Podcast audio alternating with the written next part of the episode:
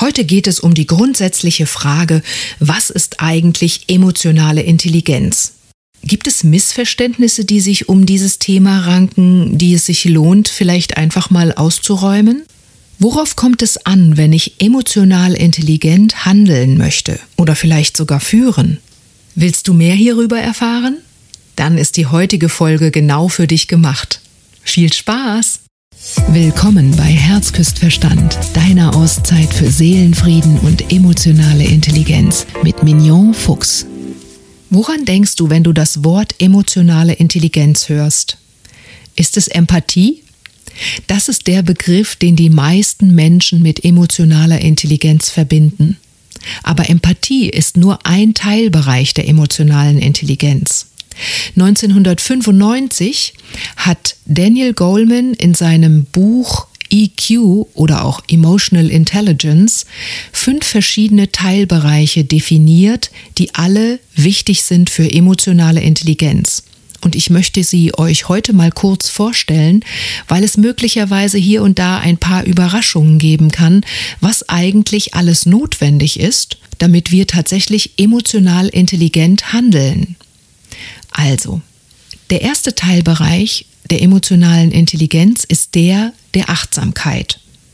Diesen Begriff habt ihr möglicherweise schon mal im Zusammenhang mit Resilienz zum Beispiel gehört oder vielleicht auch in anderen Zusammenhängen wie Meditation.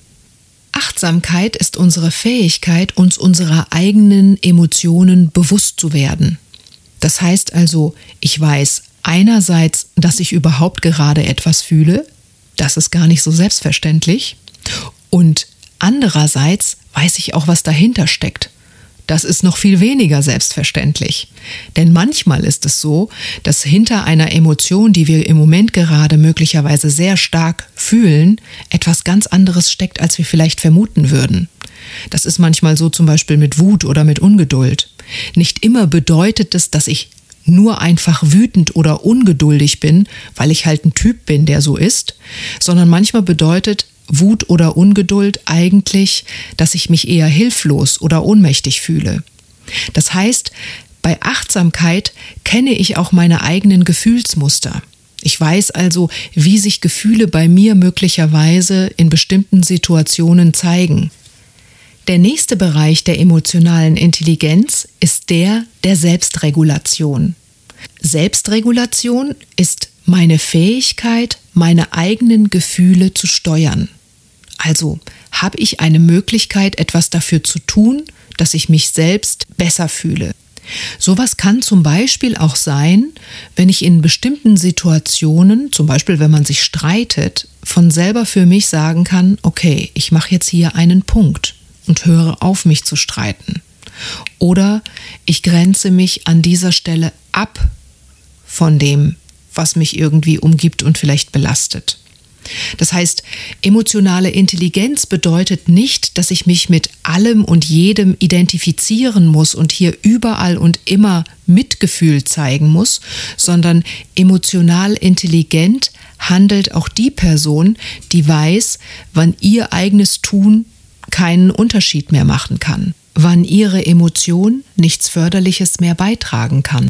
Das bedeutet übrigens nicht, dass man sich der Kommunikation entzieht, sondern einfach nur, dass man emotional nicht mehr in den Streit investiert. Kommunizieren kann man deshalb immer noch. Interessant, oder? Ich hatte das bislang immer anders vermutet.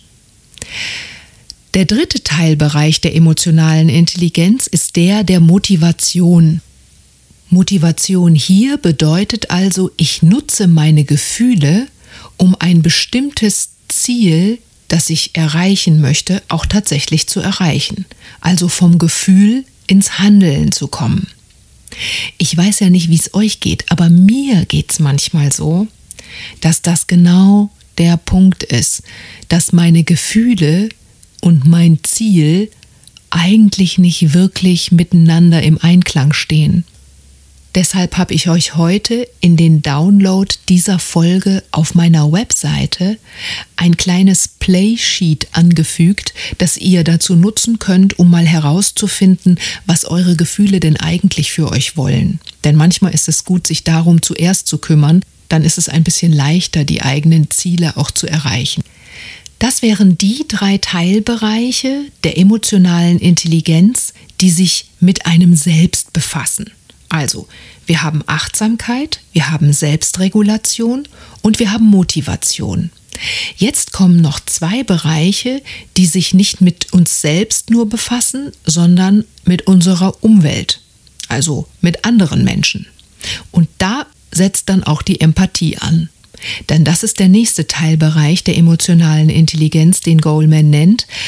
Empathie ist die Fähigkeit zu erkennen, was jemand anderes fühlt. Also das heißt, was Achtsamkeit für einen selbst ist, ist Empathie in Bezug auf andere. Und auch zu erkennen, was steckt möglicherweise dahinter. Ohne gleich hell sehen zu müssen, aber möglicherweise eben ein bisschen einfühlsam dafür zu sein. Und damit sind wir auch schon beim fünften und letzten Teilbereich der emotionalen Intelligenz angekommen, den sozialen Fähigkeiten. Soziale Fähigkeiten in diesem Zusammenhang sind solche wie zum Beispiel Storytelling. Also wenn ich Geschichten richtig spannend erzählen kann, dann reiße ich mein Publikum mit, dann inspiriere ich es vielleicht zum eigenen Handeln und ich begeistere sie von einer Sache.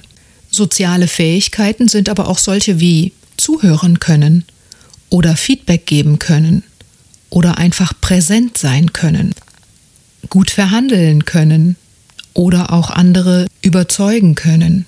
Soziale Fähigkeiten im Hinblick auf emotionale Intelligenz sind also genau diese Skills, die besonders auch bei Führungskräften gefragt sind. Aber nicht nur da. Na, wie ist es? War was dabei, was dich ein bisschen überrascht hat? In welchem der fünf Teilbereiche siehst du deine besonderen Stärken? Bei der Achtsamkeit? Bei der Selbstregulation? Bei der Motivation? Bei der Empathie? bei den sozialen Fähigkeiten? Wo siehst du möglicherweise auch noch Bereiche, bei denen du ein bisschen aufstocken könntest?